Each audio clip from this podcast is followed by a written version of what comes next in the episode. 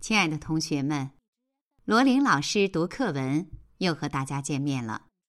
今天我们一起来读第七课《一个小村庄的故事》。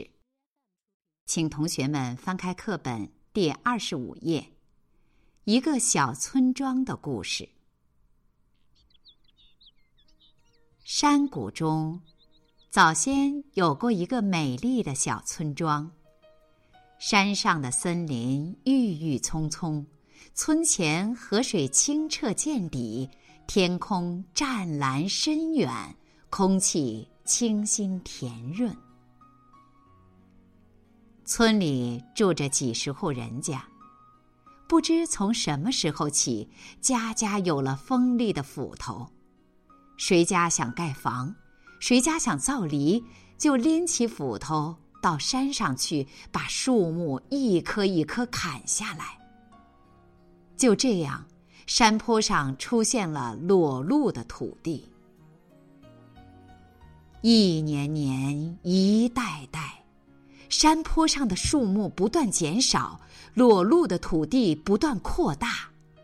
树木变成了一栋栋房子，变成了各式各样的工具，变成了应有尽有的家具，还有大量的树木随着屋顶冒出的柴烟，消失在天空了。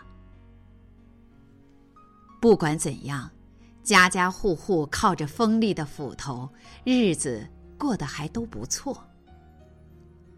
然而，不知过了多少年。多少代，在一个雨水奇多的八月，大雨没喘气儿，一连下了五天五夜，到第六天黎明，雨才停下来。可是小村庄却被咆哮的洪水不知卷到了何处，